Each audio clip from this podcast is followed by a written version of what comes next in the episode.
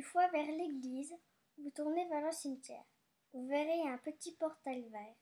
Descendez le chemin et vous verrez la poêle du Guy.